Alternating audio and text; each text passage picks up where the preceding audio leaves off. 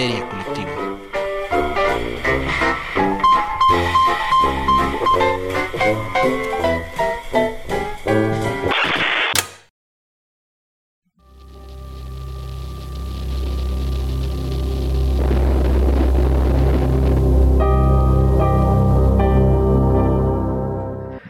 Esto es Histeria Colectiva, el programa donde Fernando Santamaría y el Dr. Braham se sientan alrededor del círculo de invocación para abrir la caja de Pandora y volarse la tapa de los sesos platica- platicando sobre ficción, magia, ocultismo, casos supernaturales, literatura y todo lo que tenga que ver con la cultura del horror. Buenos días, buenas tardes, buenas noches. Sean bienvenidos a la cripta mohosa. Esperamos que estén bien donde sea que se encuentren, a la hora que estén. Eh, cuídense mucho y quédense en casa. Si no pueden, cuiden a los demás. Cuídense cuidando a los demás. Y si son trabajadores esenciales, muchas, muchas gracias por todo lo que están haciendo y por mantener el mundo girando. Así es, una semana después, o tal vez dos, después del último podcast que escucharon, esa es la magia del podcast. Aquí estamos. Ha pasado una semana o dos y estamos listos para comenzar un nuevo tema. Y pues presentamos a la mesa reñoña que nos acompaña nuevamente. A su izquierda, el buen doctor en playera azul. Doctor, ¿cómo está? Estoy muy bien aquí con la misma playera de la última vez, porque aquí no existe el tiempo. Claro, estuvimos una semana aquí sentados o dos. No existe el espacio. De hecho, ya me duele el trasero de estar sentado tanto tiempo. ¿Por qué tenemos que saber todo lo que hace su cuerpo, doctor? Pues para, para que nos conozcan mejor. Y así el doctor y su playera y su dolor en el trasero, pero a su derecha tenemos nuevamente una semana aquí congelados. Suelo. tenemos a Cudberto Enríquez. Cudberto, ¿cómo estás? Gracias, gracias por la invitación. Aquí estamos de nuevo. Excelente, Cudberto y Lucy en su regazo. Saludos, Lucy, Oli y Buffy al centro con su gorra de Chucky. Excelente, amigos. Yo soy Fernando Santamaría. Esto es Histeria Colectiva. Y pues bueno, nos da mucho gusto que estén con nosotros. Y en la no caja de Pandora tenemos esta semana, doctor. El rey Salomón. Excelente, doctor. Tenemos al rey Salomón. Hoy hablaremos de esta figura, el hombre, el mito, la leyenda. Y la barbilla si fuera Bruce Campbell, pero no es el caso. Sí, no Eh, lo confundan con Baldor. no lo confundan con Al Juarizmi. El rey Salomón, esta figura, a ver, o sea, hay hasta un sustantivo, no, un adjetivo para referirse a las cosas de manera salomónica, Oh, sí. Que lo usamos a veces indistintamente, no sé si todos cuando lo usamos sepamos de dónde viene, pero habla de este rey sabio, este rey barbado, este rey mítico que había recibido este don de Dios para poder resolver las cosas como mago, gobernador, legislador y rey. Sí. ¿Todo bien? Ah, es que me hacía una señal. Ah, no, no, no, me hice bolas. Ah, excelente. Entonces, eh, en ese sentido, eh, me parece que es una figura que puede ser bien explorada y, y que recordemos que en Histeria Colectiva tiene cabida como un montón de cosas manejado como caso y, y- y por eso hemos decidido estudiarlo, ¿no? Entonces, Caso Salomón. el caso Salomón, Tan, tan. así, misterio sin causa, misterio sin resolver, Misterios misteriosos. misterios misteriosos. Difícil de creer. Difícil de creer. Entonces, el rey Salomón como esta figura ah, cuasi divina, ¿no? Entonces, ¿quién quiere comenzar? ¿Quién parte plaza? Cuthbert. Pues, Cudberto. pues sí, es que imagínate para que incluso un mismo sistema de magia que ha sido empleado por muchos sistemas de magia le llaman la, Claro. la- la- ¿cómo se llama? sistema salomónico, ya no se deja ver mucho. Pero es que el caso del rey Salomón es muy llamativo porque de entrada es un, es un rey que de- nos muestra históricamente el paso de la forma de gobierno de las antiguas, eh, ¿cómo se llama? Tribus. de tribus de Israel allá directamente como reyes. De hecho, al- algo que no sé si sepan, pero es que los, la- la- como los hebreos, la- los- el pueblo hebreo, no tenía reyes antes de, de ellos. Salomón fue uno de los primeros reyes. Antes se regían por líderes, por jueces, por sabios, por profetas. Había líderes tribales, sí, pero en el momento, en un momento dado, ellos mismos, ellos mismos pidieron la, la constitución de un rey.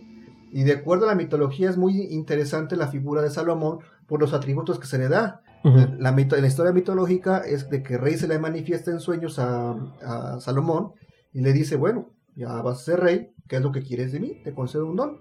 No, de acuerdo a la mitología, no le pide, no le pido, no le pide plata, lo que quiere romper la piñata, pues, ¿no? Lo que pide es sabiduría. Y eso es lo que le dice, bueno, me has pedido sabiduría cuando te pude haber concedido lo demás. eso demuestra que eres digno del- del gobierno. Ok. Te voy a dar mi bendición, tienes la sabiduría y te voy a dar todos los dones que no pediste, pero yo creo que el pueblo los necesita. Hasta que llega la reina de Saba. Es que podría ser la reina de Saba, no podría ser, porque es que, por ejemplo, uno de los problemas que siempre ha mostrado para los antiguos en el Antiguo Testamento es que Dios siempre le dice a su pueblo, no te juntes con los, con los niños del, de al lado. O sea, no quiero que te juntes con los pueblos vecinos porque los pervierten. Ahí está Sansón que perdió, que Dalila era, cosa se llama? Ese fue el nombre este- de, esa- de los antiguos, Filistea. Se junta con la Filistea, le cortan la, la- la- El cabello. Pierde el copete. Cada que el pueblo, el, que el pueblo de Dios se junta con un pueblo vecino, siempre pasa lo mismo, se caen y se les rompe y sí, tienen que volver a, a, a caerle bien a Dios. Ay, pues qué frágiles, ¿no? Ah, Nah, no seas así, pero sí. Y curiosamente Salomón, ya cuando llega al poder y llega a consolidar el poder israelita, las una cosa, bueno, curiosamente las primeras cosas que tiene es- son esposas y son esposas de diversas naciones. Sin embargo, está la importancia de Salomón, que yo no entiendo el por qué, incluso es un tema que se trata muy brevemente en la Biblia, se trata más en- en textos apócrifos, Ok. es la figura femenina. ¿Por qué? Sí, Salomón podría haber sido muy inteligente, sabio y demás, pero fue hasta que llegó su contraparte femenina, la reina de Saba, que es cuando se enfrentó contra la horma de su zapato. Y no fue de una forma, llamémosle... eh, ¿Amigable? ah, no, más bien no fue agresiva, sino fue, Ah. fue enfrentamiento a, a niveles, eh, ¿cómo se llama? Intelectuales, a niveles de sexuales, a iguales. niveles iguales, Sí. donde no pudo... ¿cómo se ¿Con ella? Con ella. O sea, ¿me están diciendo que Salomón era el Sherlock Holmes del Viejo Testamento? Ajá. Oh. Es, es interesante porque, como menciona Cuthberto, bueno, depende qué versión oigan, porque parte de este programa, de como con lo que le vamos a comenzar la carnita, es, bueno, existen estas leyendas, existe este folclore, no todo viene en la Biblia. Hay muchos cuentos de las pruebas que la reina de Saba le pone a Salomón para entender qué tan inteligente o sabio era. Llega este personaje mítico, que por sí sola la reina de Saba es todo un personaje, que es esta reina empoderada, inteligente, independiente, strong, independent woman, y Chale.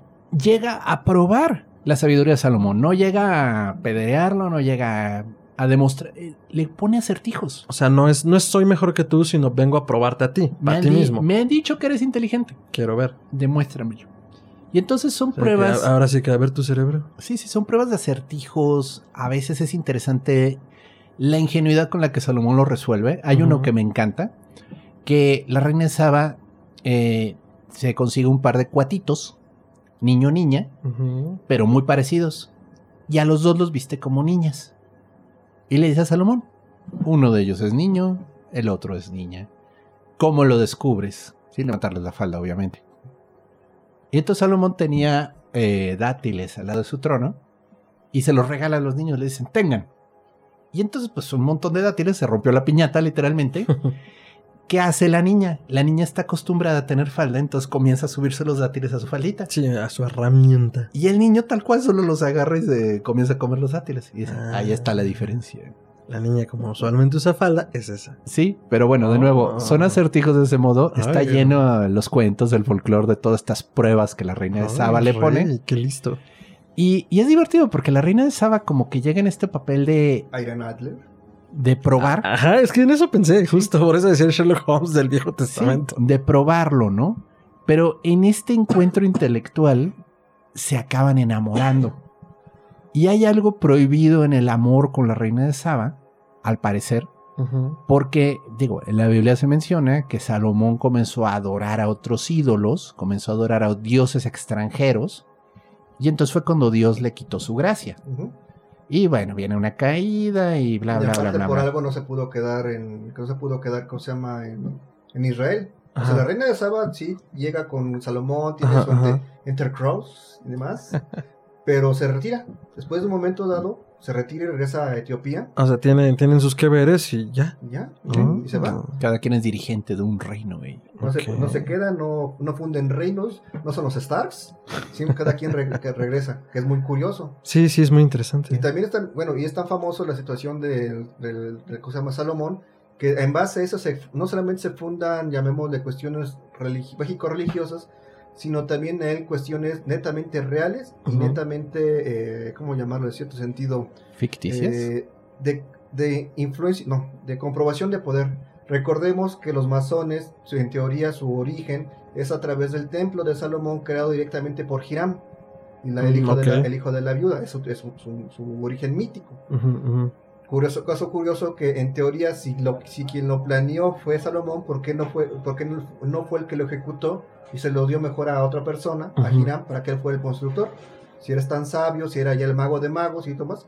Es muy curiosa esa situación, pero esta, esta, es, tan, re- es, tan, esta figura es tan importante que a él hacen referencia la masonería y las órdenes relativas a la masonería como el origen de nuestro conocimiento mágico. Sí, esotéricamente Salomón eh, y esta leyenda, sí, sí, claro, de levantar el templo. Ahora, dentro del levantamiento del templo, y es también parte de la leyenda salomónica, existe toda esta idea de que cuando estaba queriendo levantar el templo, no podía.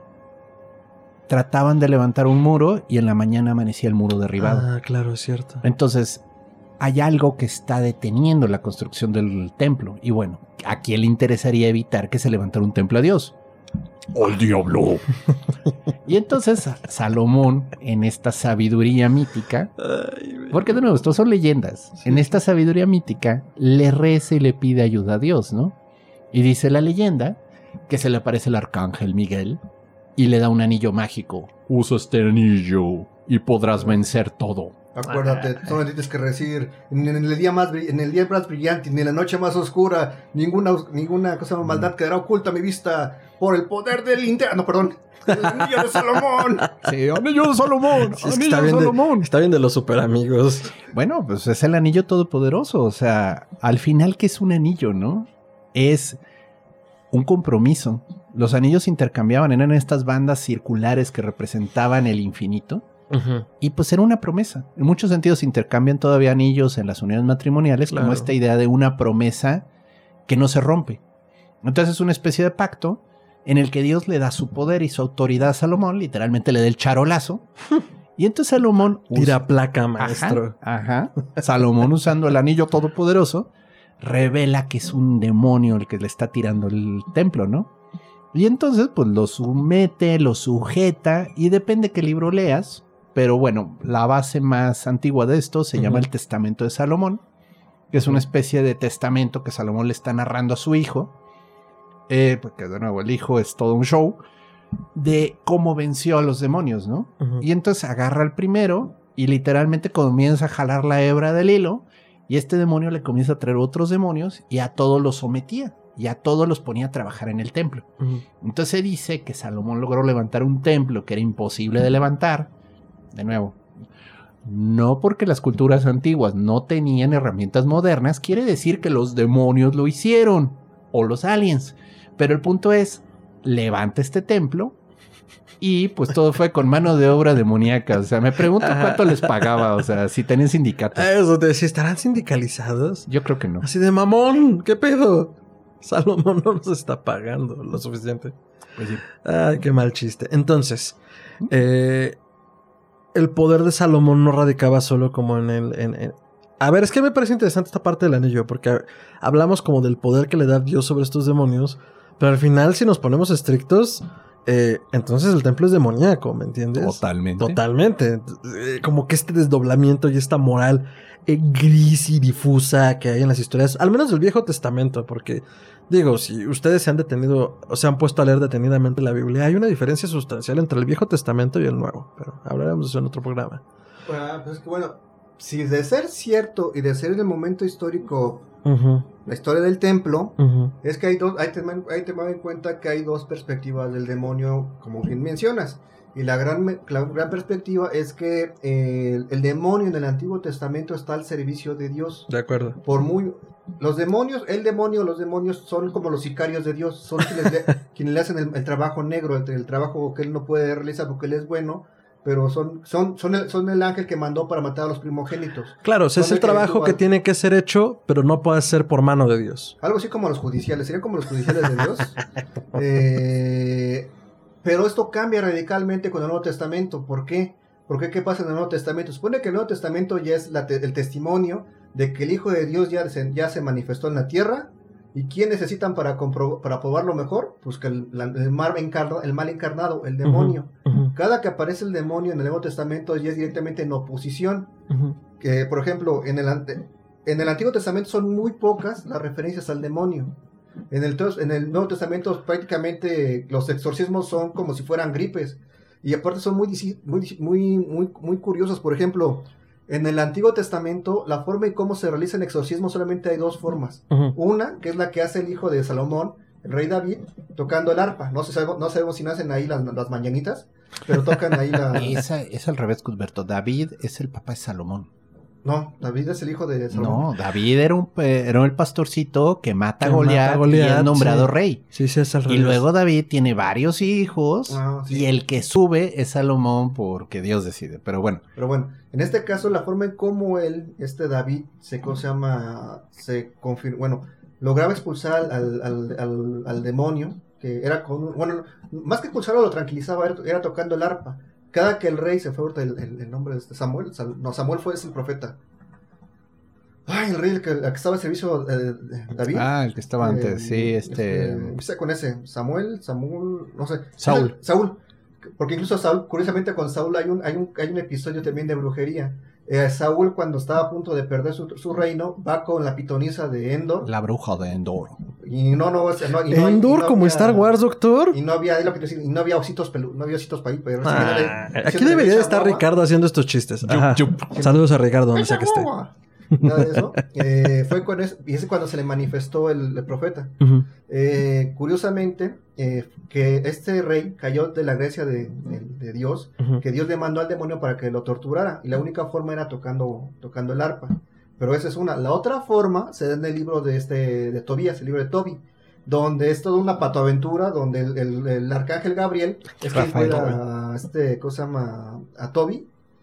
A, Tobit. ¿Cómo se llama? Y en el camino se encuentra con un, con. Con un monstruo Un peje con, sapo. Con, un, con, con, con las Me intenciones. maman las anotaciones. Ajá. Llegan, bueno, van a la patoaventura, eh, van a llegar al el objetivo fin- fin- final del- de esto era que Tobías llegara a casarse con su prima, no creo que se llama Sara, que estaba poseída por los Ah, demonios. regios, entonces. Sí. Y, cosa se llama- y resulta que quien estaba poseyendo era el, el demonio Asmodeo, que estaba enamorada de esta, de esta mujer, Ajá. que no quería que ningún hombre la poseyera, solamente él. Asmodeus, Entonces, Asmodeus. Asmodeus, Asmodeus. Oh, oh, Asmodeus. Ay, andamos de un gracioso, doctor. Ajá. Y Oh. ¿cómo se llama? Cuando llega, y, y, bueno, cuando ya llega, le dice el arcángel, le dice, oye, mira, ¿sabes que la movida está así? Quien estaba, tiene- porque ella llevaba varios pretendientes que habían muerto. O sea, se casaba con ella y en la noche de bodas le daban cuello el demonio, o sea, nu- nunca se había podido consumar. Eh, y cuando llega, le dice, mira, la movida está así. A tu prima se la está poseyendo un demonio. Y no me veas mal porque posesión es muchos sentidos.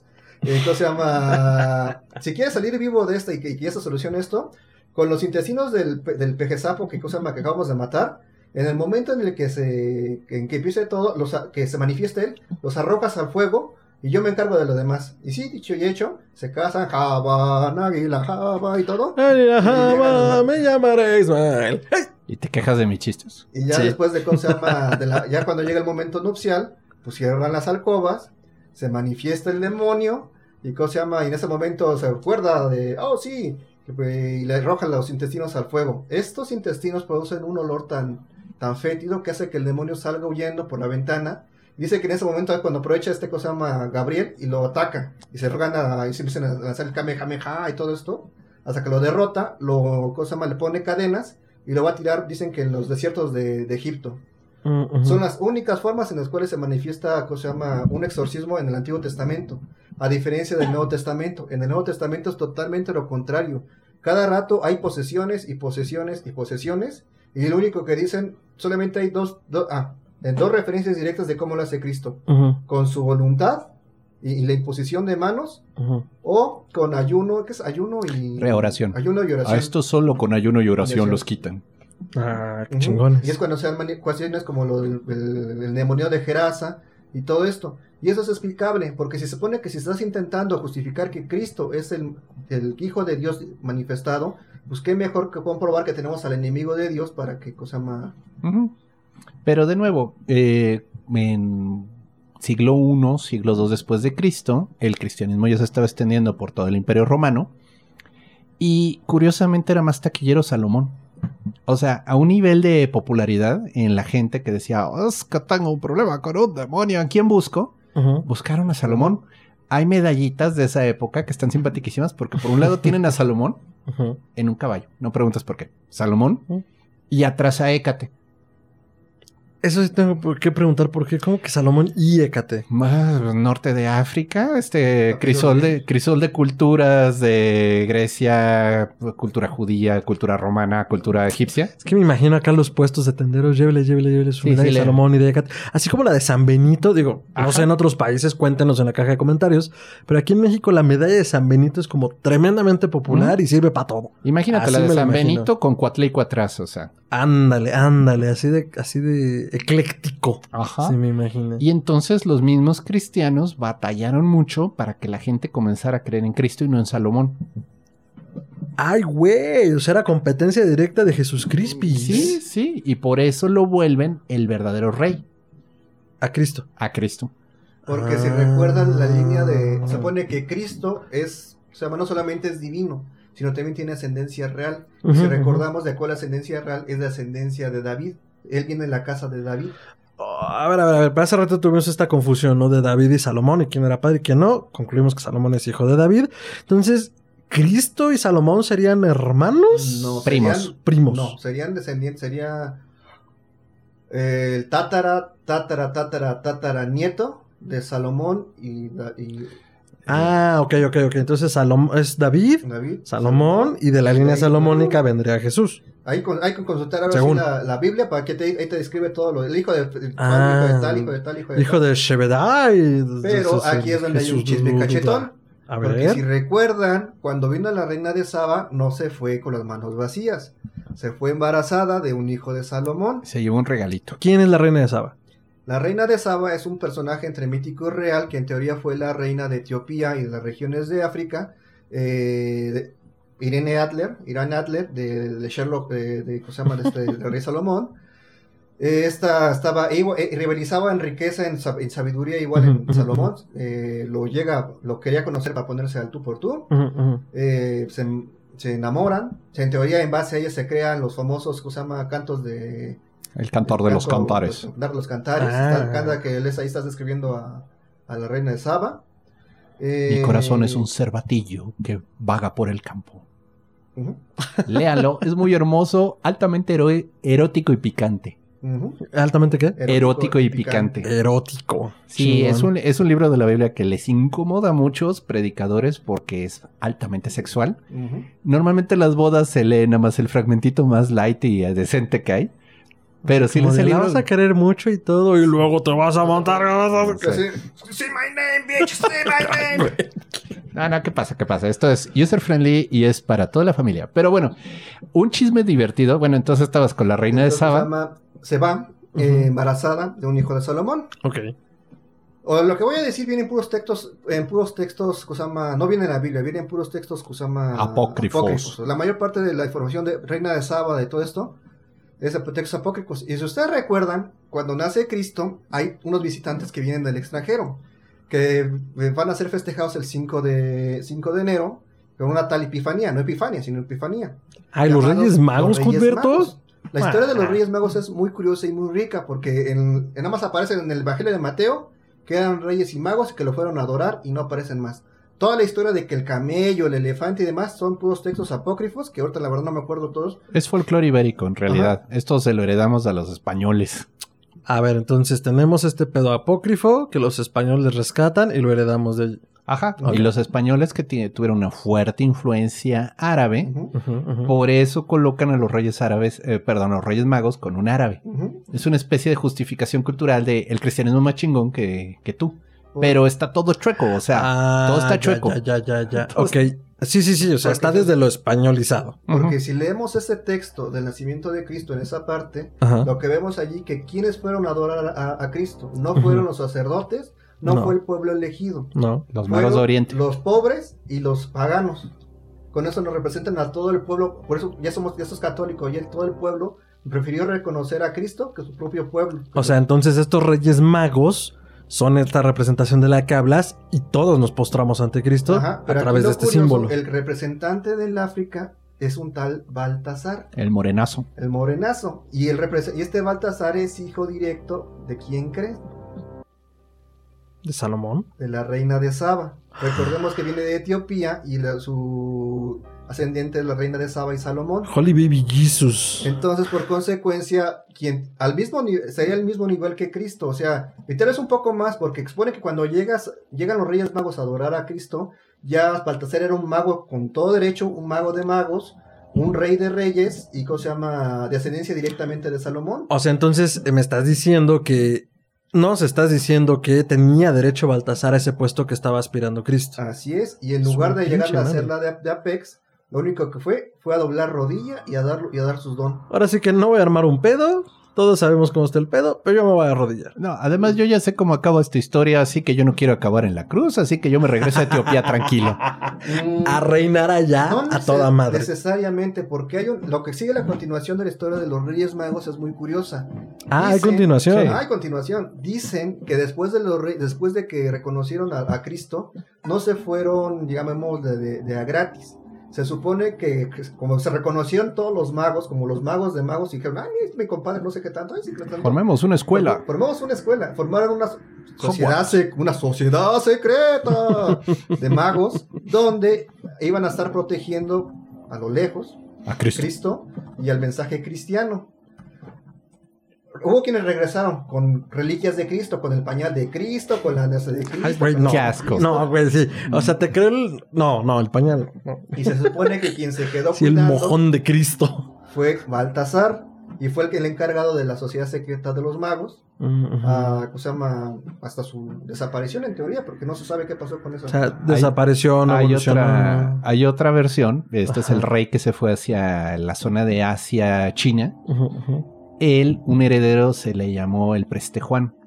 Y Preste Ah, Juan es sí, sí, sí, un personaje mítico que tenía un reino legendario más allá de las tierras cristianas y era descendiente de uno de los reyes magos. Pero de nuevo, otra cosa padrísima del folclore de la reina de Saba, y esto ya es entrando un poco en el folclore árabe, porque los árabes también retoman esta imagen del rey mítico. Perdón, antes de que continúes, el preste Juan lo mencionamos en algún programa. ¿Cuál Sí, fue? Reinos perdidos o algo así. Sí, eh, Civilizaciones- civilizaciones perdidas, cierto. Ah, Para que le echen un ojo a qué se refiere el doctor. Entonces, Entonces, el pueblo árabe, que de nuevo, fuertemente influenciado por el judío, mucho de sus creencias y folclore pues derivan de estas culturas del desierto, pero pues bueno, toman la idea del rey Salomón, ellos lo llaman ujú. Suleimán, que siempre es divertido esas cambios sutiles del nombre.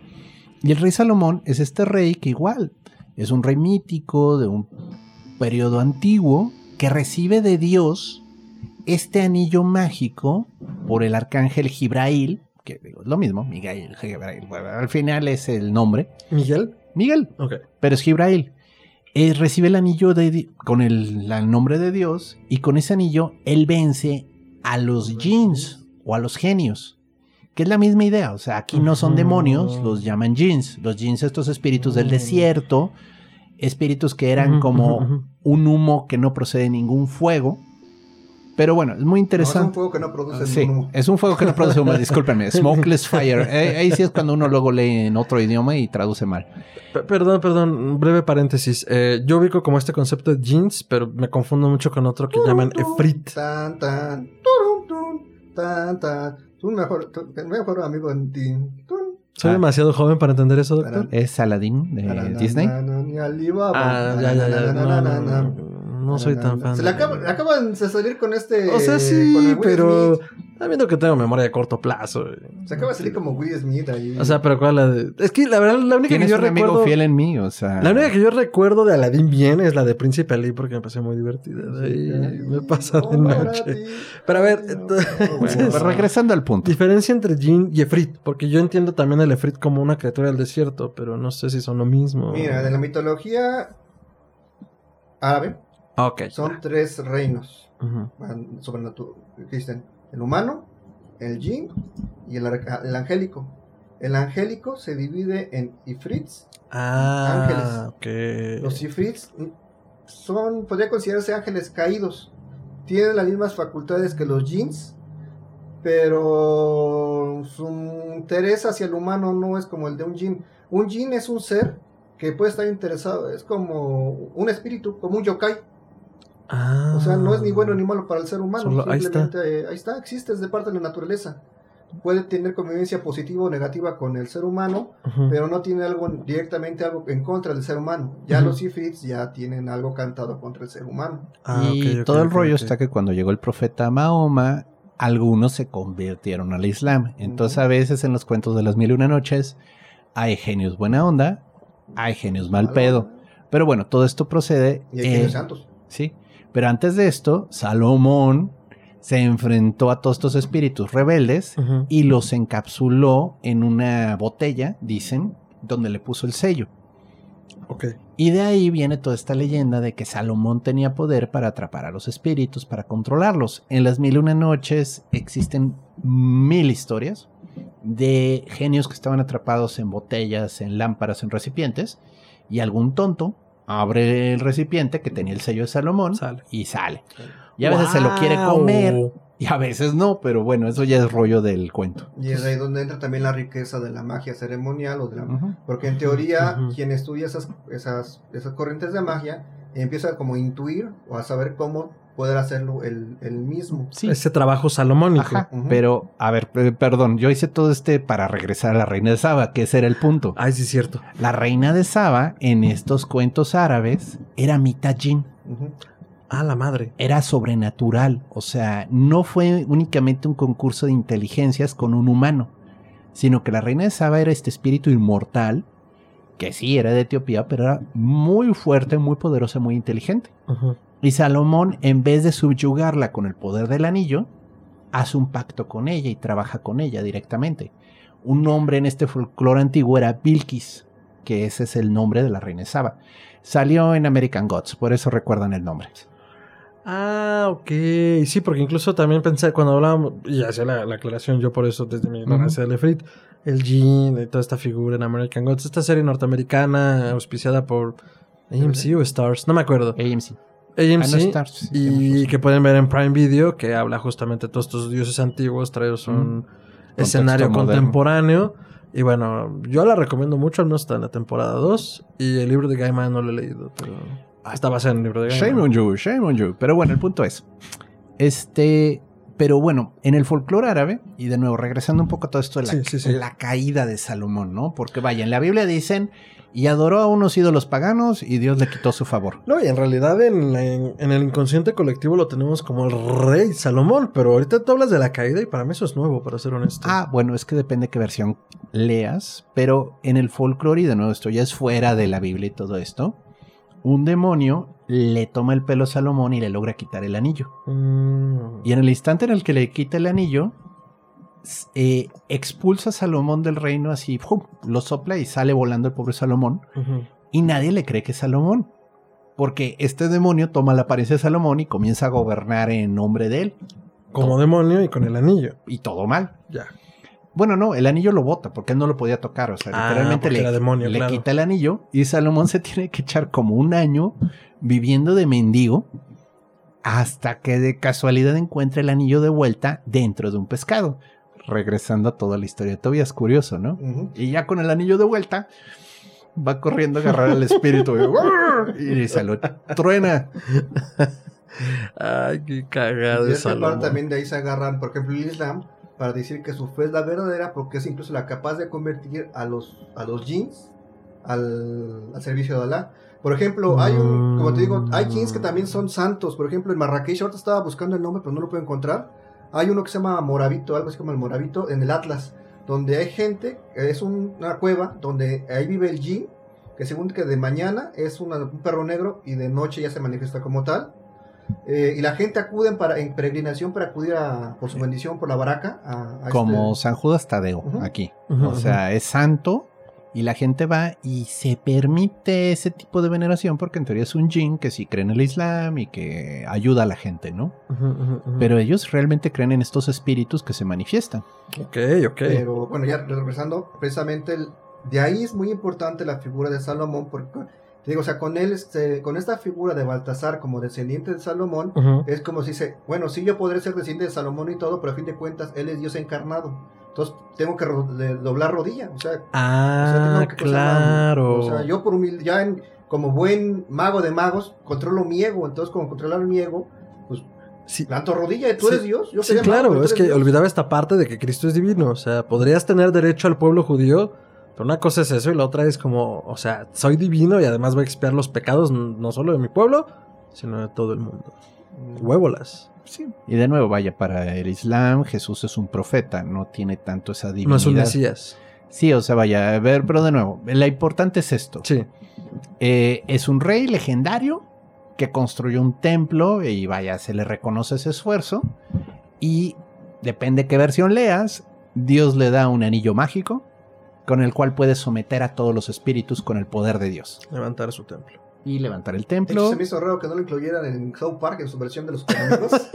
con, ¿cómo se llama? Con John Smith y con todos los demás. Dije, pues, porque falta el clásico el linterna verde. Déjenlo.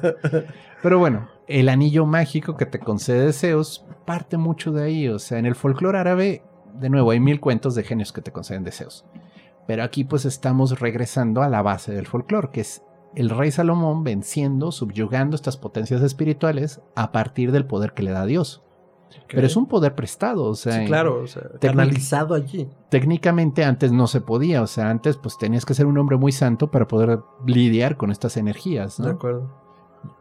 Ahora, entonces estamos hablando de esta figura salomónica y hemos ido como ido y venido desde diferentes tradiciones, desde lo mágico, lo esotérico, lo oculto. ¿Tenemos un Salomón histórico? Sí. Es que el problema ay, raya entre la igual que muchos personajes rayan, raya entre lo, en lo real y no. O sea, es un poco como hablar del rey Arturo. Ándale, está muy cerca de ahí. O sea, el templo sí se levantó. Sí existió un templo y podría suponer que Salomón está ligado a la construcción del templo, ¿no? Un Salomón histórico, O sea, en algún momento hubo un rey que levantó el templo. que se llamó Salomón. Mm, Ah, bueno, no, un rey que levantó el templo. Pudo haberse llamado Salomón. Pudo, haberse- ya, ya, ya, ya. pudo o no, O no. haberse llamado Salomón. Chingón, chingón, chingón. Pero pues cortesía de que alguien escribió un libro que se llama la Biblia. Ajá, ajá. Y sí, no, no es dictado por Dios. Lamento informárselos. Lean un poco más. O peor aún, alguien que sigue que ya- algo llamado cábala, Mm. que los mismos rabinos admiten que sí hubo una cábala directamente entregada por Dios, pero esta se perdió cuando se destruyó el primer templo. De Salomón. Sí. Ahora, cosas que se en teoría, hablando del folclore del templo, que es todo un tema, el templo de Salomón muy simpático, es todo un chisme cachetón. ¿Y desde dónde la abarques? Porque, Sí. como decía Culberto al inicio, muchas tradiciones lo rescatan. Se dice, se dice Hashtag dicen. que Salomón tenía eh, ánforas gigantescas con agua en el sótano del templo. ¿Para qué o qué? Ahí encerraba a los demonios. Ay, güey. En el testamento de Salomón eh, hay varios diálogos y hay incluso un demonio que le dice, por favor no me encierres en agua. Y Salomón no le hizo caso y lo mandó meter en un recipiente con agua. Hay, hay algo raro en el recipiente con agua. O sea, parece que es una especie de batería espiritual donde se puede encerrar esta energía. No es en aire, o sea, los recipientes no estaban vacíos. Tenían agua y el agua servía como una especie de condensador donde quedaba atrapado el espíritu. Mi teoría es porque el, el- el- por el tipo de materia que es. No es ni sólido ni gaseoso. Bueno, entonces, y aquí va el chisme Ajá. cachetón, que Ok, es lo divertido de toda la historia. De nuevo, no es el mismo templo, pero vamos a suponer que de algún modo heredaron cosas del templo. De acuerdo. Cuando los romanos destruyen el templo, dicen las leyendas, porque esto ya es recuento de los romanos, que encontraron muchas ánforas con agua en el sótano del templo. Buscando oro, buscando Mm. joyas, buscando cosas, encontraron un chingo de ánforas y, la- y las rompieron todas. Dicen Hashtag dicen, queridos amigos. Ah, no más. Pero entonces. Pero también este ajá. ejercicio no es nada fuera de lo común de los hebreos. Ah. Tenemos que tomar en cuenta que mucho de la mitología o del pensamiento hebreo es por, ahí por, el, por vive también del contexto cultural del que- el cual se desarrollan. Hay que tomar en cuenta que tuvieron en, cue- en contacto con los babilonios, con los asirios y demás, y la forma en cómo ellos combatían o combaten todavía a los demonios es precisamente encerrándolos. en De hecho, hace, jarrones. hace relativamente poco, cuando fue la, la operación de, de Afganistán, una- todos saben que se robaron, que llegaron a saquear el, el- el Museo Nacional de, de allí de Afganistán. Dicen que se robaron un sarcófago que estaba sellado donde dentro tenía un demonio. Se lo llevaron y no sabe en ese momento no se sabe qué onda con eso, si sigue sellado o qué pasó con él. Lo único que se sabía es que dentro de ese sarcófago había un demonio muy, muy, muy fuerte. Me gusta ser conspiranoico y está en el piso 666 del sótano del Pentágono. Y el Pentágono tiene esta forma de estrella de cinco puntas y ahí lo tienen controlado. Y sabemos que ya valió madre. Algún día, cuando abran el sarcófago.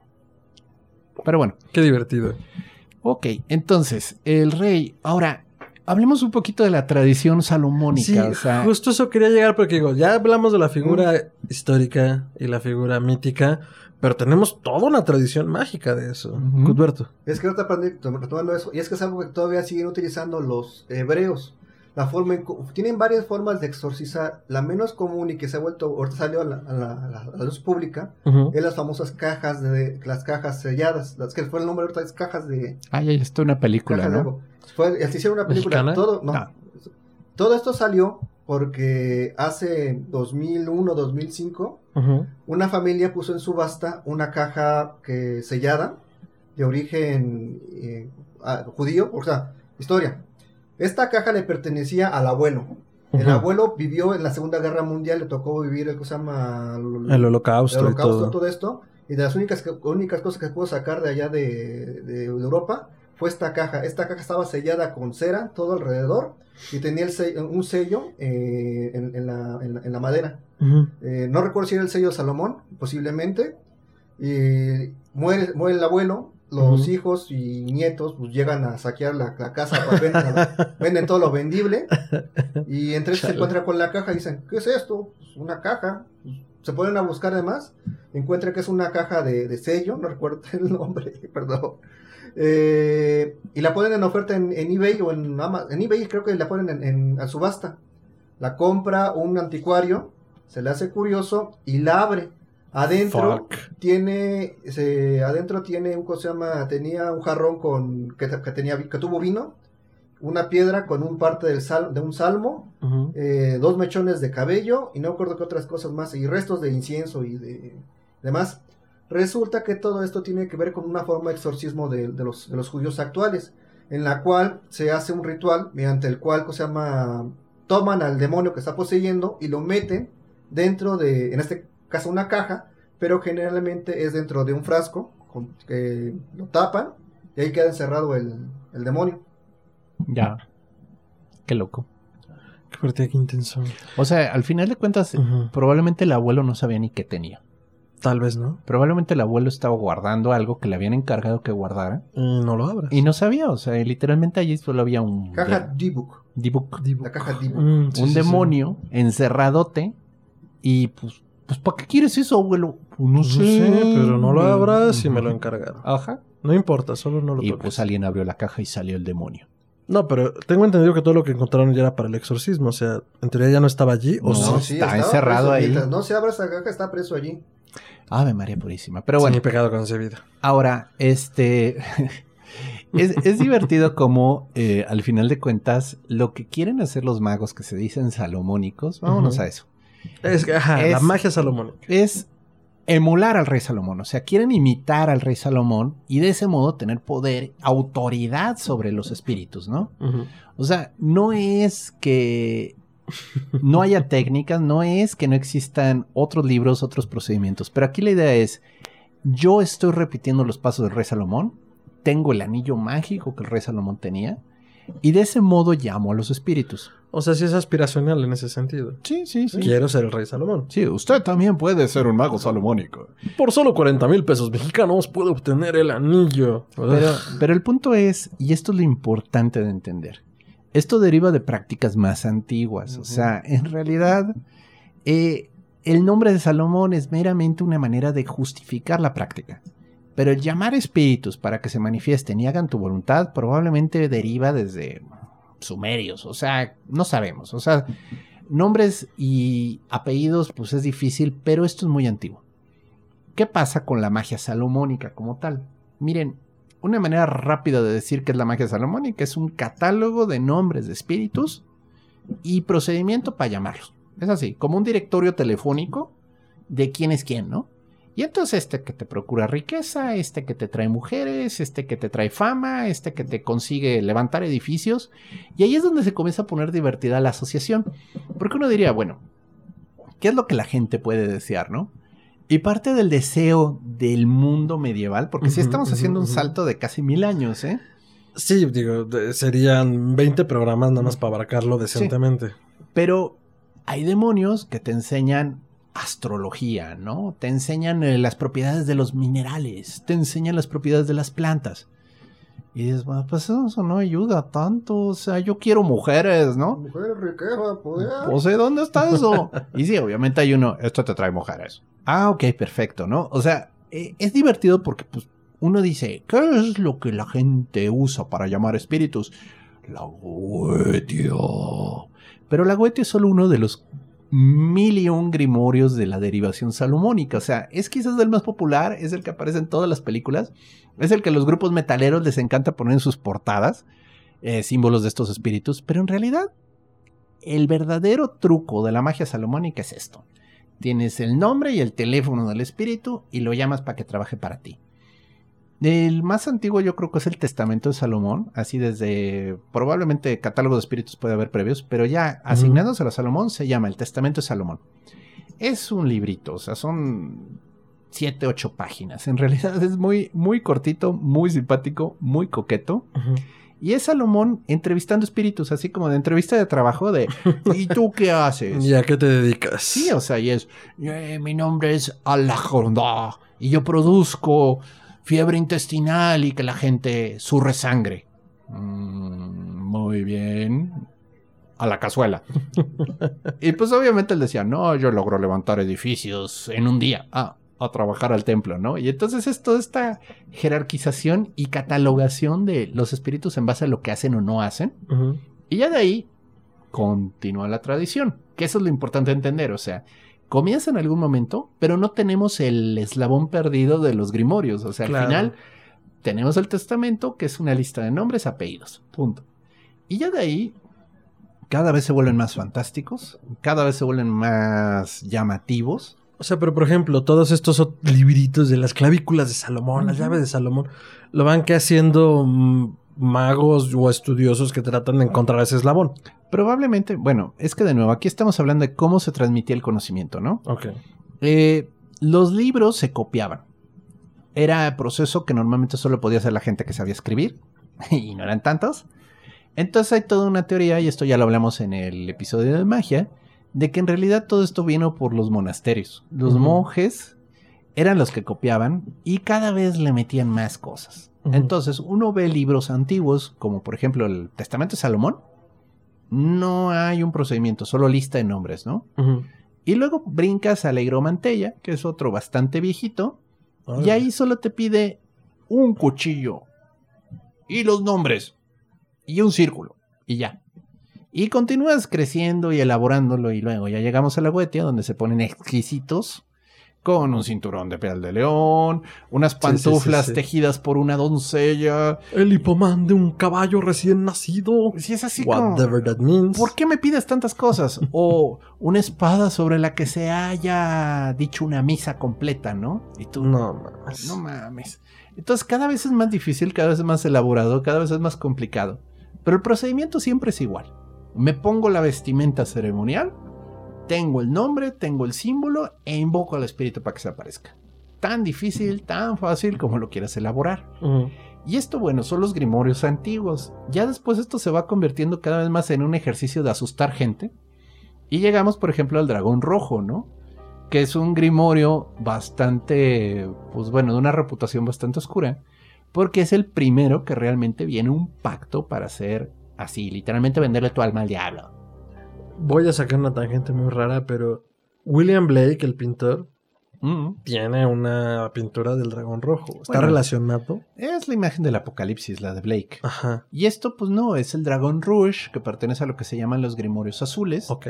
que pertenecen a una época en Francia en la que el diabolismo estaba de moda. De hecho, el diabolismo francés sería un buen tema de plática, ¿eh? Anótelo. Pero bueno, estos grimorios ya eran con el deseo de asustar y causar sensación. Entonces, Amarillistas de alguna manera. Ajá. Entonces el dragón rojo, sí, se basa en la tradición salomónica, pero es un grimorio hecho para llamar al diablo y venderle tu alma. Chingón. ¿Cuánto Sí. me da? Sí, exacto. Cinco pesos.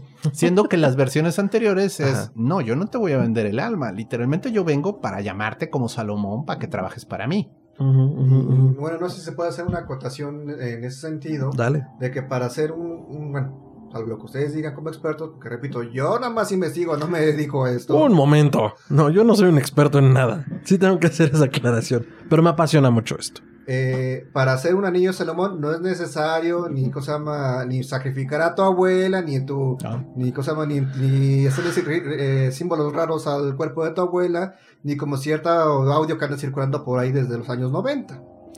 No, no, es que de nuevo, No. el anillo de Salomón es un anillo que estás tratando de imitar el poder de Dios.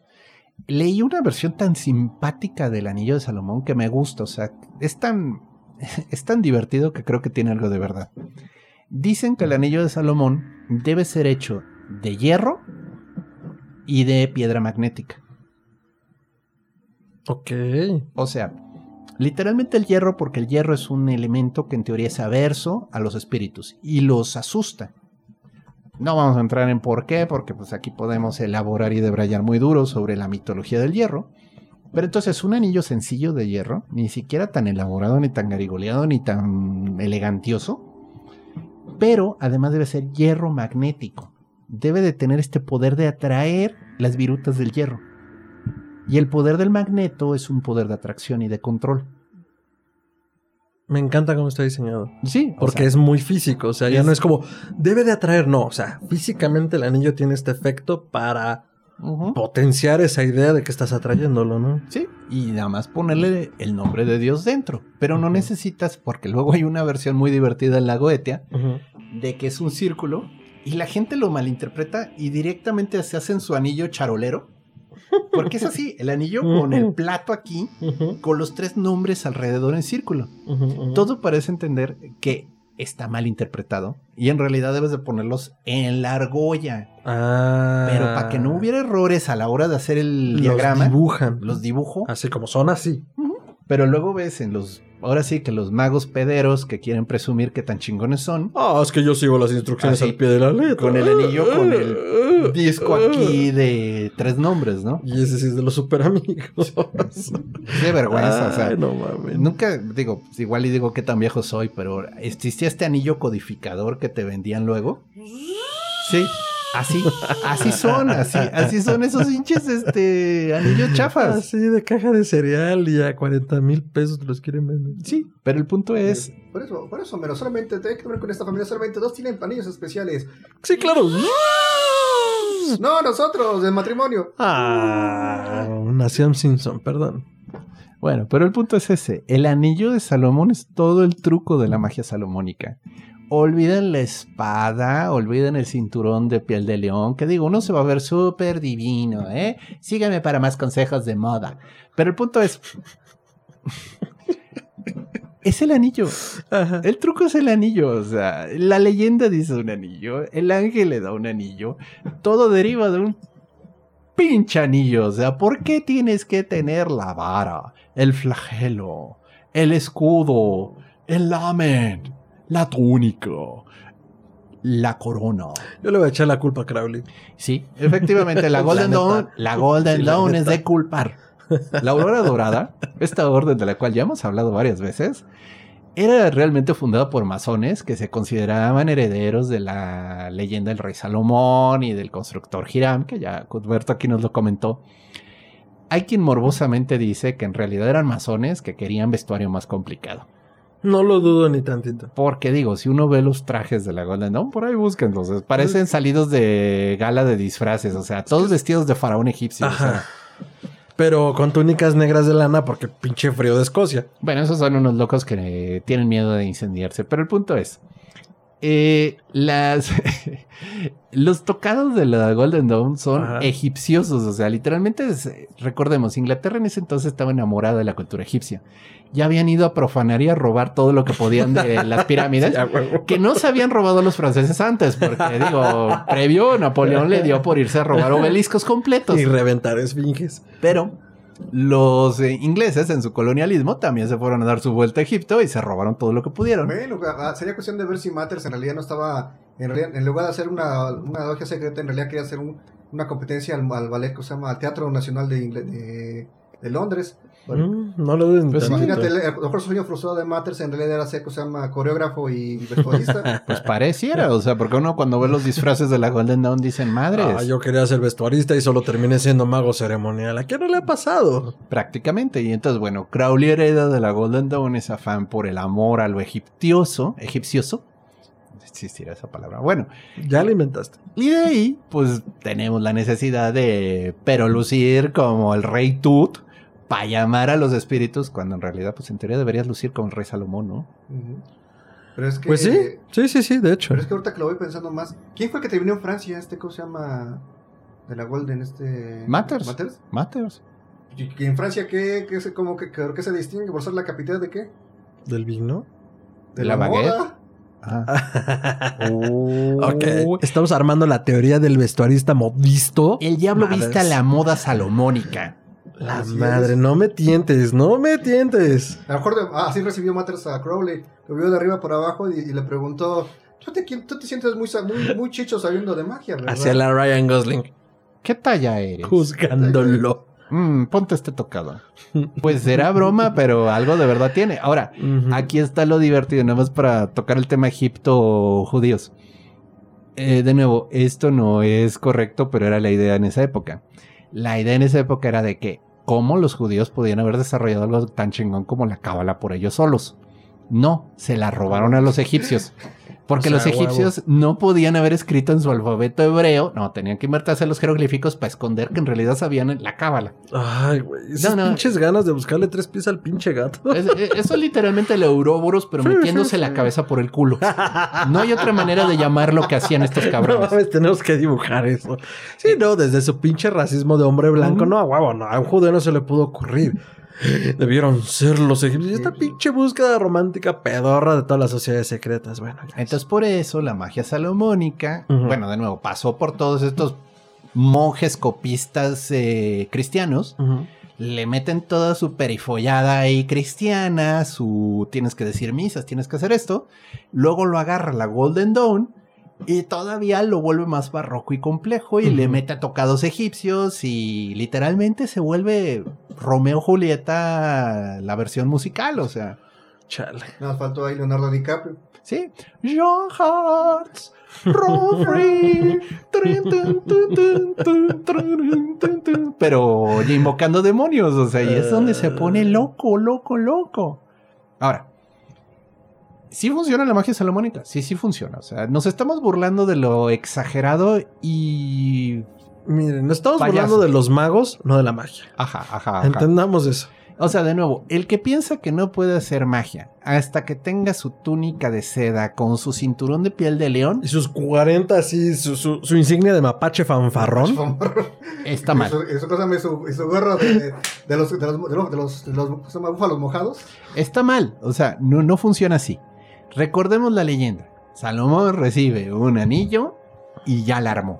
Entonces, ¿qué necesitas para invocar a los espíritus según la magia salomónica? Un anillo. Un puto anillo. Y paren de buscar. Ahora, ¿te quieres sentir más protegidito con un círculo mágico a tu alrededor Está con un chingo de nombres? Hazlo. ¿Te quieres sentir más chingón con tu espada Flamígera. flamígera? Hazlo. No hay problema. O sea, no ¿Te va a alcanza? Hazlo. Ahora, ¿es indispensable? Yo digo que no. Y ahí es donde está lo divertido de la magia salomónica. La magia salomónica literalmente es poder a la gente a través de invocar espíritus. Pero no están listos para esa conversación. ¡Oh, la madre! Y habló el doctor Braham. Oh, perdón. No, está bien, está Tenía- bien. Partiendo plaza, Tenía doctor. que decirlo. tenía que Partiendo decirlo. plaza, doctor. Pero vaya, la tradición es esta. Somos herederos del rey Salomón, recuperamos el linaje, nos autonombramos herederos espirituales de él, porque obviamente, pues no, no sorry, no me llamo Isaac.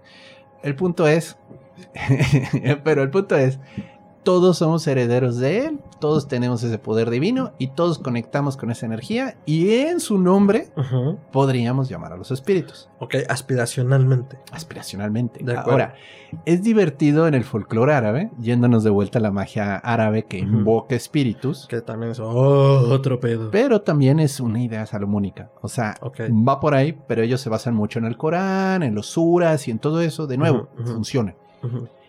Una manera en la que el maestro le da el permiso al discípulo para ya comenzar a invocar espíritus, ¿De acuerdo? le da su diploma. Y su anillo. Literalmente, diploma, anillo. Neta. Ya estás listo. Ok. Y entonces todos estos magos tienen así en la puerta de su consultorio el anillo, eh, bueno, perdón, el certificado autentificado de su maestro de puedes invocar espíritus en mi nombre. Y en teoría el maestro también tiene el suyo, y el maestro del maestro lo tenía, y el maestro del maestro del maestro lo En tenía. la magia árabe. Claro. Ok. Sí, es que me estaba Claro. acordando. Y entonces es muy normal que es charolazo, o sea, literalmente, ¿por qué me llamas? Ah, pues porque mi maestro me dio permiso. Arréglalo con él. Pero, ok, siento que eso está un poco más responsable. Ya hablamos en otros programas de comprometerte con el camino y con lo que practiques. Y al menos en ese sentido, o sea, si un maestro te avala, debe ser un maestro muy mediocre si te habla- avala mediocremente. Pero si no, pues sí hay una tradición y hay una búsqueda al menos de mantener ese camino y esa perspectiva de la práctica mágica. Entonces, bueno, Pero es que es lo mismo. Es lo mismo. O sea, te estoy poniendo el caso en la magia árabe que necesitan ese permiso al maestro. sí, a huevo. Aquí está mi permiso. Sí, sí, sí, sí. Yo sí. tengo el permiso porque igual Eso. que Salomón recibió el anillo, yo tengo el anillo. Yo lo recibí de mi maestro, que aspiracionalmente todos en esta comunicación de boca a oído aspiramos a ser ese rey Salomón que es nuestro, nuestro principio, ¿no? y Nuestro eje. reclama a Salomón. Ajá, o sea, si tienes un pedo, vete hasta allá a reclamarle a Salomón. Ajá. Me gusta, me gusta, hay, hay disciplina en eso. Y es que aparte también, digamos, si en teoría los católicos o los... Bueno, si los cristianos son cristianos por ser parte de Cristo, entonces por consecuencia ya tendrían cosa más luz verde para iniciar todo eso. En teoría. Porque se supone que son un cristiano no es cristiano por nacimiento a diferencia de un judío. Un cristiano es cristiano por, Por bautismo. Por bautismo, por adopción. Sí. The power of Christ compels you. The power of Christ compels you. La sangre de Cristo tiene poder. Y si, y si la sangre de Salomón se, re- se, se doblegó ante la de Cristo, Ah. Ay, güey. Conectando los puntos, atando cabos, amigos. Ujú. Ok, ok, ok, ok, ok, ok. Entonces, eh, creo que esto era lo interesante de tocar la figura del rey Salomón, digo, más allá de lo que yo planteaba al principio, o sea, el hecho de que tengamos un adjetivo que se usa secularmente para hablar de algo sabio y algo bien pensado, hiciera referencia a Salomón. Ahorita acabamos de tocar un punto fundamental de cómo la figura salomónica, porque vaya, o sea, ¿quién conoce su religión? Pues nadie, la neta es que difícilmente, a no ser que seas muy clavado en la textura o vayas a un colegio católico de alguna manera, pues conoces esto, o de la religión que practiques. Pero el punto es eh, eh, rascarle ahorita la figura del rey Salomón y ver cómo en el ideario ah, mágico, místico, cómico, místico, musical está tan permeado, pues es interesante, ¿no? O sea, es como, eh, eh, digo, tocar desde la figura de los Reyes Magos, que aquí en México al menos, cuéntenos en sus países si hay una figura parecida o, o cómo lo conciben, eh, está relacionada con este mítico rey. Hasta ahorita lo que acabas de mencionar, ¿no? Así me parece dura esa frase. La sangre de Salomón se hincó ante Cristo. Y eso creo que nos da hasta para otro programa si lo abordamos de otra manera. Sí. Ahora, yéndonos, por ejemplo, a otra tradición completamente diferente, ya no es Salomón, pero por ejemplo, el budismo tibetano tiene a, este, a esta figura que es como Salomón, que se llama Padmasambhava. Y es literalmente la, el gurú que llevó el budismo al Tíbet.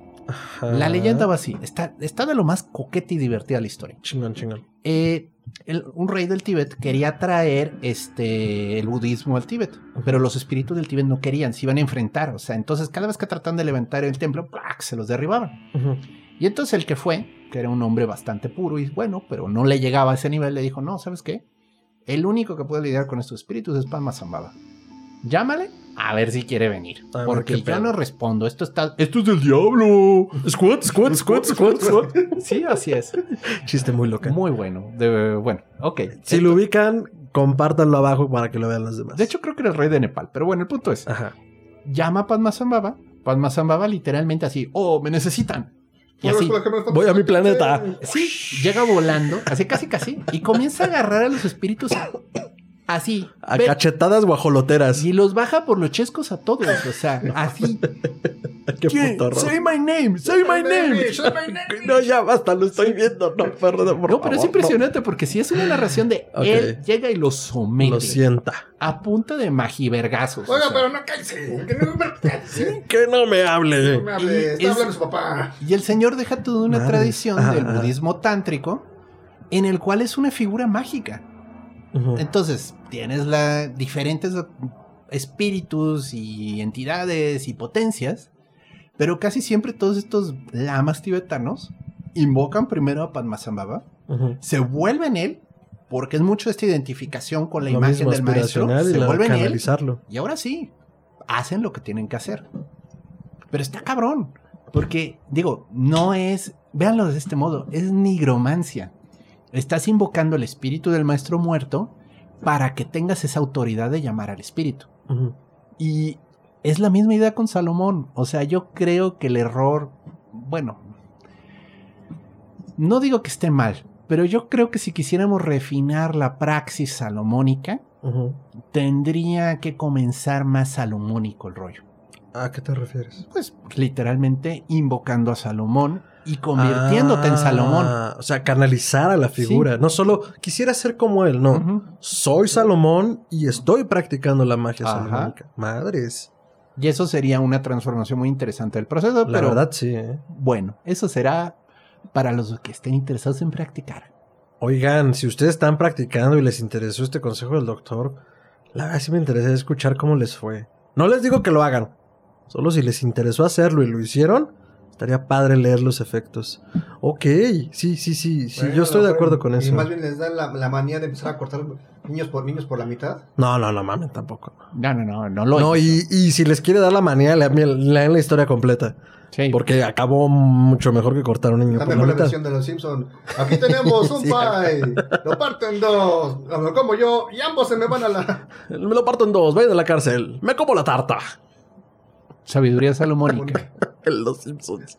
Perdón, pero es que los Simpsons lo hicieron. O sí, sea, pero vaya, el chiste Ajá. es este, o sea, entendamos, Salomón era sabio, Salomón recibió la sabiduría por parte de Dios. Tienes que aspirar a esa sabiduría para poder invocar a los demonios, no al revés. No es, oh, te llamo demonio para que me enseñes sabiduría. O sea, aquí el orden de los factores se altera el producto. Sabe, no funcionó así. A mí me venció porque era sabio, no porque yo le di Que la te sabiduría. calles. Bueno, yo te advertí, güey. ¿Sí? Si saben que nos llaman los, los padres de la mentira. ¿Sabiste el disclaimer grandote que se acaba de abrir? ¿Lo Sí, sí, leíste? sí, sí, sí, sí, Venga el demonio, venga el demonio. Si estás, te diste cuenta que, que firmaste con Apple, Venga el demonio. Ok, chingón. No, no, a ver, ya siendo serios, es importante dentro de las prácticas mágicas, al menos las que están estructuradas, entendemos que hay muchas otras que se van reinventando, pero estas que tienen como sus métodos dados, importante seguir los pasos en el orden correcto. Y como en Doctor Strange, lean el libro hasta el final. Sí, y eso aplica para la vida. Eso sí aplica para la vida. Lean, lean la entrada del blog hasta el final. Les puede ahorrar mucho tiempo. Pero entonces, el rey Salomón, la parte histórica, la parte mítica, que se confunde muchísimo. La magia salomónica, los reyes magos. la eh, gramática falta. La grama- gramática. Pues la cosa. En base, la cosa en base precisamente al contacto con la, con la magia salomónica, Ajá. tiempo después, por ahí de 1700, aparece un personaje llamado John Dee que dice canalizar ángeles. Bueno, no, él no es más de su asistente. Ay, El cual se güey. supone que en Sí. teoría le llegó, el, aprendió el lenguaje auténtico verdadero directamente por Dios, llamado lenguaje enoquiano. Enoquiano. Chuta, pero ese es otro, otro programa. Me, me encanta que últimamente están saliendo tantos temas. Sí. Por favor, si ven que de repente no se nos están olvidando, acuérdenos, oigan, güey, en el programa tal hablaron del tema tal que le van a hacer, que trampa. Me prometieron un programa de Nokia. Sí, por favor, porque de repente se nos va la hebra. Enoquiano sería, o el propio John Dee sería un tema completo muy bueno. Porque aparte ahí con John Dee hay un, hay un caso que nos diga directamente aquí a México.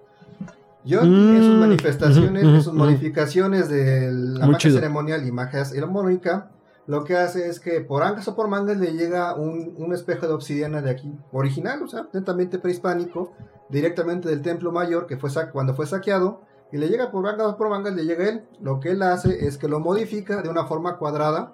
De hecho, si quieren ver un auténtico, un auténtico, ¿cómo se llama? Espejo obsidiana encontrado en contexto, directamente prehispánico, que lo que pueden encontrar, en el museo de la casa del arzobispado, el ex, del ex arzobispado, ahí, ahí era el antiguo templo ¿Dónde de, está, Cuthberto? En pleno Zócalo. En el Zócalo, de la eh, Ciudad de México. Sí, en, en contraesquina está el templo, está el Palacio Nacional, está la, ¿cómo se llama? La catedral, y entre Ujú. esos dos, en esa esquinita, Ah, está el, sí, el sí, sí, sí, el yo sí lo ubico. Allí, toda esa zona, todo ese predio era el antiguo templo de Tezcatlipoca, el espejo de obsidiana. El Y espejo cuando se hicieron las, excavaciones y renovaciones, encontraron un espejo de obsidiana auténtico, no sé si operativo, pero es un auténtico, auténtico, si lo quieren conocer. De esa forma cuadrada que tenía, lo que hizo John Dee fue, le da- fue darle una forma redonda y con ella obtuvo su Google Maps. Explícate. Pues con eso supone que a, a partir de ahí, con ese espejo puede entrar en contacto con ángeles y demonios Ok. para poder visualizar más allá, lo que su, vas a poder más, ver más allá de lo evidente. Sí, o sea, Eres tú, Leo, ¿no? Era un boyerista psíquico. Ok, entonces con ese... Madres, o sea, tenía una práctica mágica a través de ese espejo. Sí, porque era un espía. Lo que él quería Sí, era ver sí, qué sí, estaban haciendo los gobiernos de otros Digo, países. Para quienes no estén eh, para quienes no estén familiarizados con el concepto del espejo de Tezcatlipoca, y aquí Cuthberto me corrige estoy mal, la idea de que Tezcatlipoca tuviera ese espejo negro es que salía un humo que mataba a los enemigos y además en él podías ver a tus enemigos. Así es, entre otras de sus, entre otras de sus maravillas. Ok, entonces John Dee lo conocía su funcionamiento No. y lo usaba. no, Más bien no, le, ¿no? le gustó el espejo. Y lo usó. O sea, intuitivamente lo usó para eso.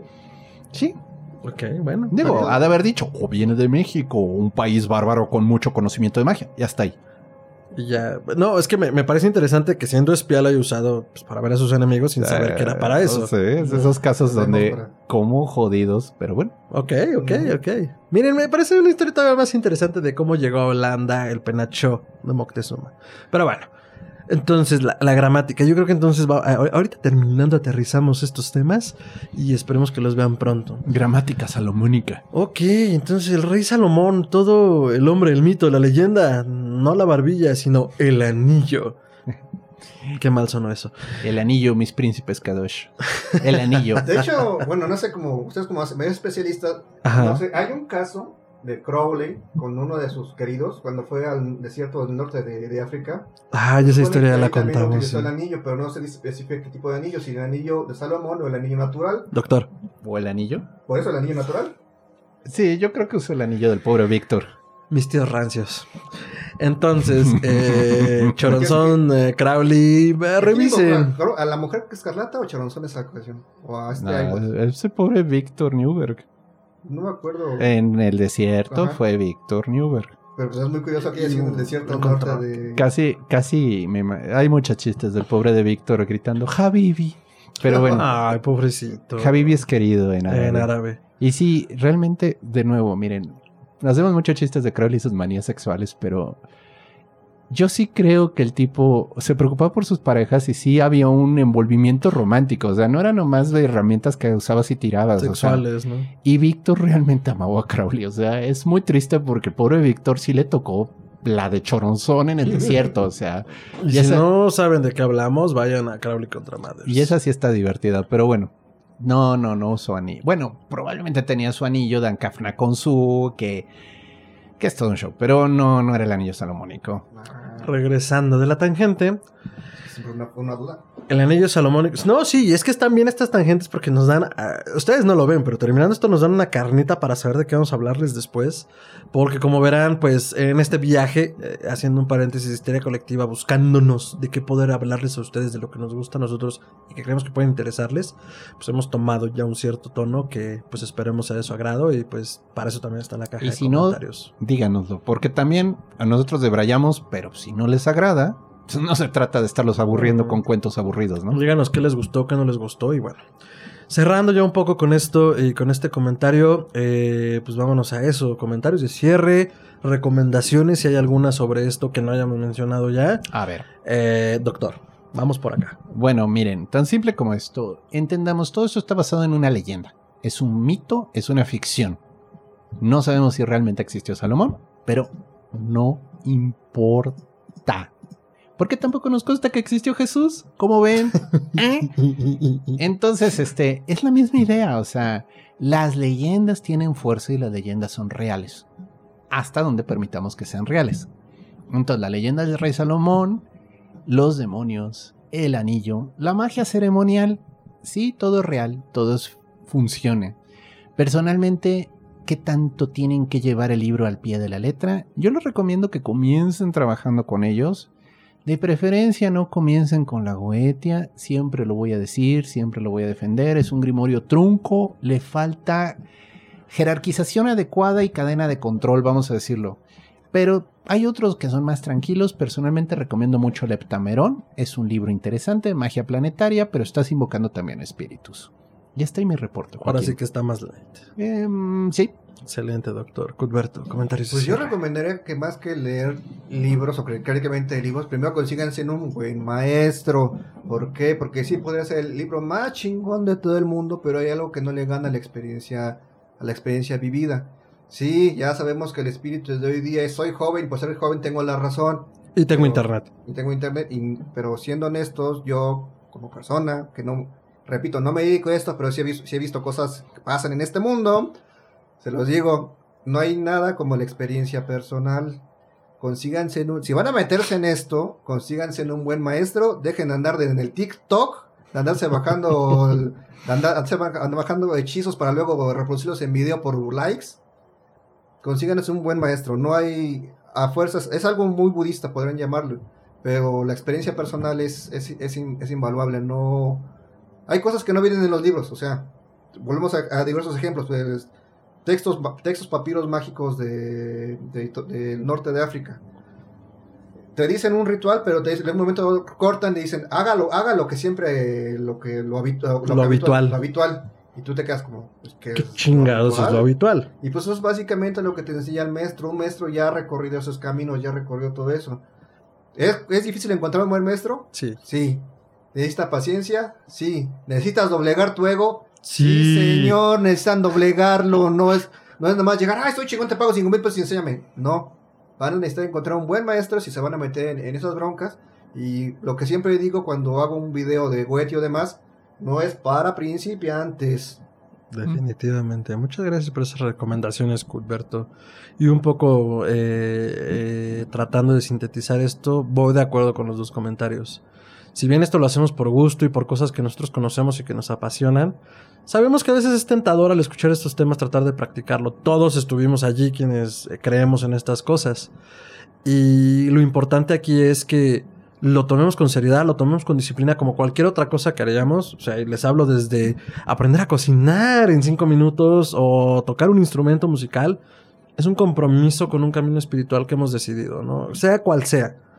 Entonces, eh, en ese sentido, eh, la parte aspiracional de todas estas disciplinas, y hoy hemos hablado de esta figura mítica del rey Salomón que tendrá sus que veres y igual necesitaríamos 40 programas para desmenuzarlo un poco mejor, pero lo que queremos dejarles en este programa es que a partir de esa práctica mágica que se tiene o de esas figuras aspiracionales que se tienen, porque las hay en la literatura, las hay en la magia, las hay en la política, es parte de un camino que se puede seguir pero que a partir de lo que nosotros queramos sacar de él o entender de él, pues requerirá mucho trabajo, ¿no? Entonces, eh, no hay por qué correr antes de caminar y, y- y si tienen dudas seguramente habrá alguien cerca y si no, ah, será fácil, ahora sí que será relativamente fácil buscarlo con la con la comodidad del internet, gente que incluso pues tiene canales verdaderamente dedicados a estos, ¿no? Blogs, canales de YouTube, otros programas de radio, pero lo importante aquí es estudiarlo con la seriedad de vida, ¿no? Entonces, eh, pues el rey Salomón, figura mítica, hombre, mito, leyenda. Y aparte, El si, anillo. digo, si no, pregúntenle a José Suleimán.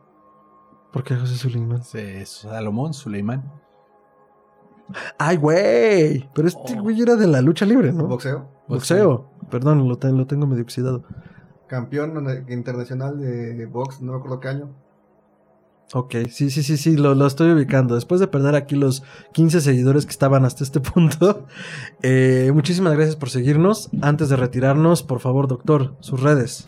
Me pueden contactar como Chuntaro Melquisedec en Twitter, arroba Chuntarome. Ahí subo de Chile, arroz y pozole, pero sí hago comentarios también sobre todos estos temas. Me pueden también encontrar en Facebook como Gerardo Braham, es una fanpage, ahí me pueden encontrar para cualquier aviso sobre estos programas y participaciones en las que tenemos.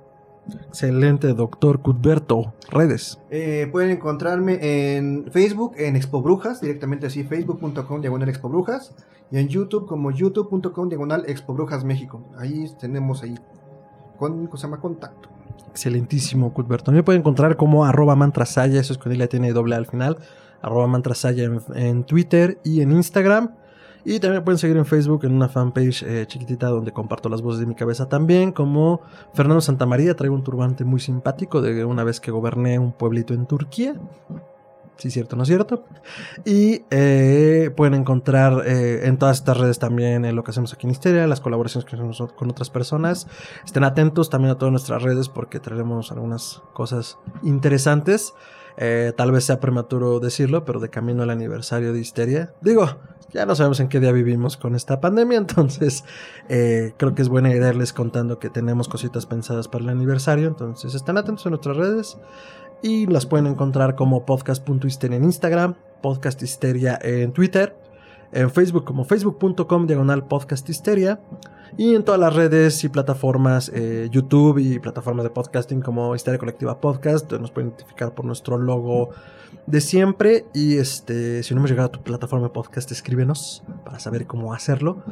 Y eh, cualquier otra comentario, añadidura, aclaración, duda, todo lo leemos. A veces tardamos, pero con seguridad lo leemos. histeriacolectivapodcast.gmail.com ya saben, si les gustó, recomiéndenos, denos campanitas, suscríbanse en todas nuestras redes, estén al pendiente. Hemos estado haciendo también cosas interesantes con otros canales, entonces eh, pues empezarán a escuchar un poco de ruido en otras redes. Eh, y pues nada, muchísimas gracias por llegar aquí hasta el final. Doctor, Cuthberto, eh, Lucy en los controles y Buffy como nuestro frontman aquí delante de toda esta magia. Muchísimas gracias, nos vemos en la siguiente emisión y hasta entonces.